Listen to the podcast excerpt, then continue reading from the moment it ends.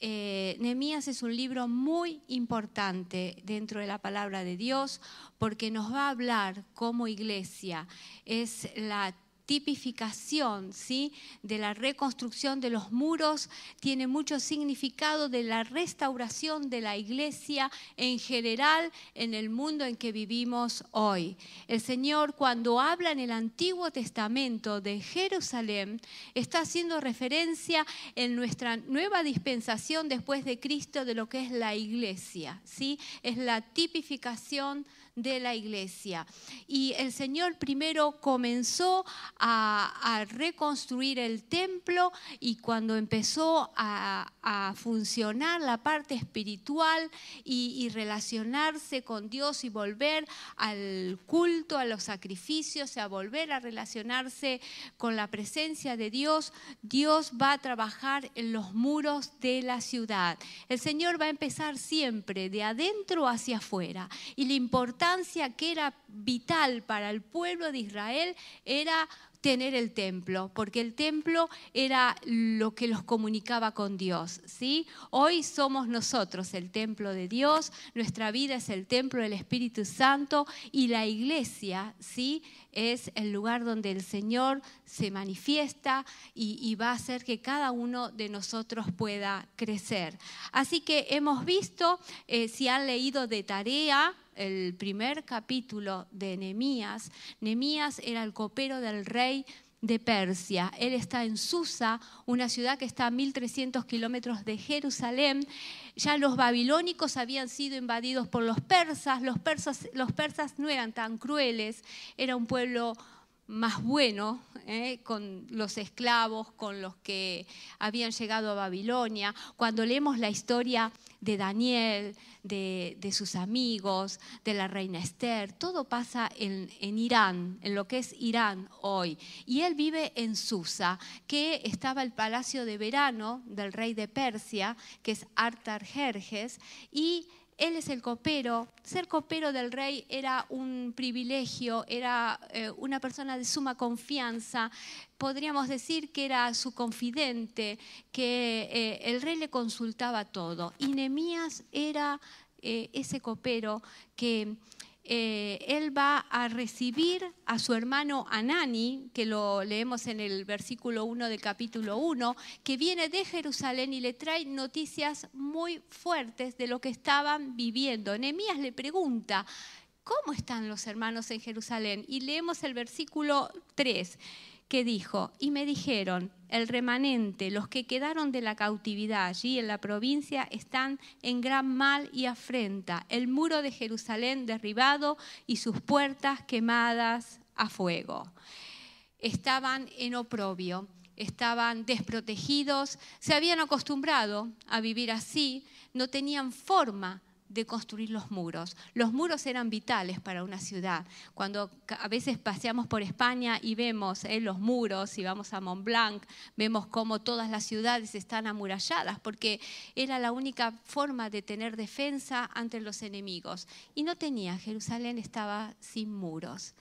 Los muros significan algo muy importante en la vida de la iglesia, porque eh, los muros nos protegen nos aíslan. ¿eh? Nosotros acá disfrutamos de la presencia del Señor, nosotros eh, eh, lo atesoramos en nuestro corazón, vamos creciendo, pero necesitamos defensas todo el tiempo. Necesitamos tener unos muros, un vallado de, de contención. Y los muros para un hijo de Dios son fundamentales.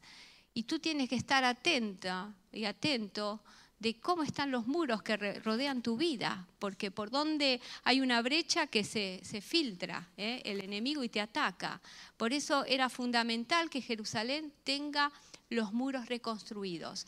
Y él dice que en el versículo que le sigue, en el 4, cuando oí estas palabras me senté y lloré e hice duelo algunos días y ayuné y oré delante del Dios de los cielos. Nemías tiene una gran carga por esto. No es que le cuentan la noticia y él dice, bueno, voy a orar y voy a tenerlo en cuenta y voy a mandar dinero para que reconstruyan los muros. Él tiene una gran carga por esto y esa carga no lo va a dejar vivir tranquilo porque él se pone a orar. Por eso aquí cuando dice era el mes de Kisleu, el Señor nos está mostrando el tiempo. Él es por noviembre ese mes, él se pone a orar, se sienta y tiene esa carga y ayuna y ora y glorifica a Dios y hace una oración impresionante que lo tienes en el apunte él ora primero eh, magnificando el nombre de Dios y luego Él se hace cargo de los pecados. Señor, hemos pecado. Todo lo que nos pasa es por nuestro pecado, por nuestra desobediencia. Y pide misericordia y pide dirección de Dios. Eh, cuando uno necesita que Dios le hable y le muestre dirección, tiene que ponerse a buscar al Señor. La dirección no va a venir por un olfato que tengamos de la situación. Necesitamos claridad cuando Dios nos quiere hablar. No, nos, podemos improvisar. Y Dios puso una carga impresionante en Nehemías. No sé si te ha pasado cuando tienes una carga por algo o por una situación y vez tras vez tras vez viene a tu corazón y Dios pone cargas en sus hijos. Y a veces no vivimos con esa carga porque Dios se toma su tiempo para contestarlo. Pero eh, esa carga nos compromete a actuar, a ayunar, a orar y, no podemos mirar para un costado. No que, no, a veces se nos presenta una persona por necesidad, tenemos la carga y no le podemos decir, bueno, voy a orar por ti. No, la carga hace que yo me mueva y que actúe. Así que Nehemías eh, se presenta, el rey se da cuenta que está triste, ¿qué le pasa? Eh, estar triste podía ser que el rey lo mande matar, porque no podían transmitir su estado de ánimo. Pero él le cuenta al rey lo que pasa, lo que, por qué está quebrantado su corazón. Él tiene una tristeza profunda y el rey está eh, sentado junto a la, la, la Biblia aclara que en el capítulo 2, que el rey en el versículo 5 dice, y dije al rey, si le place al rey y tu siervo hallado gracia delante de ti, envíame a Judá, a la ciudad de los sepulcros de mi padre, y la reedificaré. Entonces el rey me dijo, y la reina estaba sentada eh, junto a él. ¿Cuánto durará tu viaje y cuándo volverás? Y agradó al rey enviarme después que yo le señalé el tiempo. Me llama la atención que dice, y la reina estaba sentada junto a él. Se cree, los comentaristas, que esta reina es la reina Esther, porque Artajerjes es el hijo de Asuero, el de la reina Esther, el marido de la reina Esther, el rey Asuero. Y posiblemente sería la madre reina, no, habla que si Asuero estaría vivo, pero es lo que se cree que es la reina Esther que está ahí. Dios puso en diferentes épocas personas en, eminencia para llevar adelante sus propósitos. Eh, Dios levantó a Daniel, levantó a sus amigos, levantó a la reina Esther y a lo largo de la historia de la palabra de Dios vemos cómo puso a José, cómo puso a Moisés, cómo puso a sus hijos en medio de circunstancias específicas para que se pongan manos a la obra. Y en particular, Nehemías es un hombre íntegro, es un hombre confiable, es un hombre que Dios le va a dar una misión, pero él podía haber mirado, para un costado, porque estaba súper bien donde él vivía. Él tenía los privilegios casi como el rey, él vivía en el palacio. Y él es un hombre humilde y va a encarar la misión que Dios le va a dar de reconstruir los muros de Jerusalén con total humildad. Eh, el Señor tiene un propósito y le va a dar estrategias específicas para que lo lleve a cabo. El rey le va a dar cartas de salvoconducto que se llaman para pasar por los diferentes territorios, para que lo dejen pasar. Nehemías tiene libertad y le pide madera para reconstruir todas las puertas de la ciudad y también se la da. Eh, Dios usa también personas inconversas que no lo conocen para bendecir al pueblo de Dios. Por eso también orábamos y orábamos con fe, que Dios use las autoridades que hay ahora para que nos bendigan, para que nos ayuden, para que destraben toda oposición del enemigo. Eh, la tarea va a ser difícil, él va a tener mucha oposición. Dice que en el versículo 10, cuando se enteraron que venía Nehemías a Jerusalén, un largo viaje, se calculan que eran dos meses a camello, eh, que dos meses viajando por el desierto. Eh, se levantaron los enemigos que estaban enfadados. El capítulo 10, versículo 10 del capítulo 2 dice, pero oyéndolo Zambalat, Oronita y Tobías el siervo amonita, les disgustó en extremo que viniese alguno a procurar el bien de los hijos de Israel. ¿Qué te parece? Se enfadaron. Es el enemigo está enojadísimo, enfadadísimo con el pueblo de Dios. ¿Cómo se atreven a bendecir al pueblo de Dios? Y estos tres enemigos los van a molestar todo el tiempo, van a hacer escarnio y burla al pueblo de Dios. Y son medios parientes del pueblo de Israel. Zambalá es eh, samaritano, se consideraba que era un gobernador ahí cercano a Jerusalén de los samaritanos. Tobías, Tobías es un nombre judío, tenía parentesco con el gran el sacerdote de Jerusalén. También tenemos el, eh, árabe, que lo llaman también, que eh, va también a molestar. Este no, no era pariente de los judíos. Eh, y van a estar todo el tiempo burlándose. Y eh, cuando estudiemos versículos posteriores dirán, estos débiles judíos no pueden hacer nada porque les va a tocar construir el muro con una mano con el tocho y con el otro la espada, ¿sí? Porque van a tener mucha oposición.